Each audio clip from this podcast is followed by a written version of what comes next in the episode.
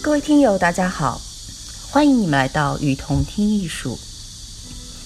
在这里，我们介绍国内外艺术机构、艺术家，分享关于艺术的文章，让你用听的方式，更多的了解艺术。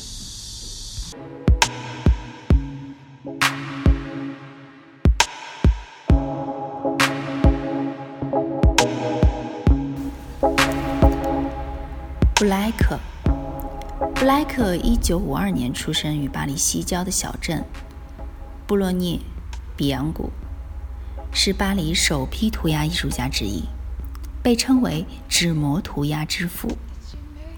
一九八一年，布莱克首先使用纸质模板进行涂鸦。从布莱克开始，涂鸦开始转换成另外一种形式，比美国流行的 tag。来说更具人文艺术色彩，也较易受被大众接受。纸模涂鸦原本是一种很古老的复制图案的技法。纸模的原理是利用厚纸板或者已经刻制出镂空形状的纸张来复制图像。纸模涂鸦的最大优点在于它能多次的在不同地点重复使用，因其简单有效的方式。在战争时期被大量用于复制政治标语和军事符号，当时并未发明喷漆，所以当时使用的是油漆和颜料。他最早在巴黎街头进行创作，早期作品充满了政治运动的色彩，而后开始进行真人大小的人物创作，将涂鸦融入生活场景中，进而更直接传达创作理念。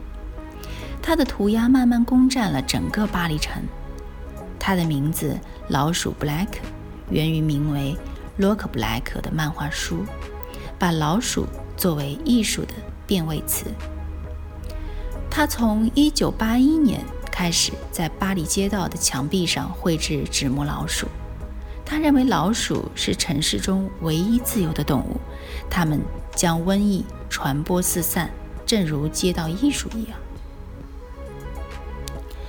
他的创作方法迅捷、惹人注目，而且不失幽默。他喜欢创作带有反战、反资本、反体制的作品，旁边会再写上简短的俏皮话儿。布莱克的这种方式带动了一种不属于美国风格的涂鸦，从而引起了欧洲自身的涂鸦文化。其后使用的纸模进行涂鸦的人越来越多，这些涂鸦者大多数都是学院派艺术家。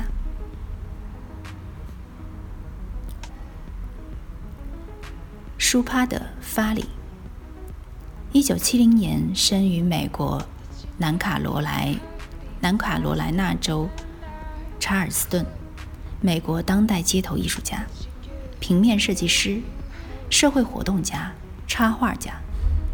如果你在街上看到过这样的贴纸，一张摔跤摔跤明星安德烈的脸，下方有“欧贝”字样，那么你对他的作品。应该不陌生。他创造的这个图像以其特有的方式风行全世界。停止标志和商店橱窗上的油印贴纸、广告招牌上的巨型海报、涂鸦和刺青，非法制造的各种版本更是源源不断。它已悄悄融入我们的文化，侵入我们的生活领域。它让我们对所有事情提出质疑。这也正是舒珀的想要传达的信息。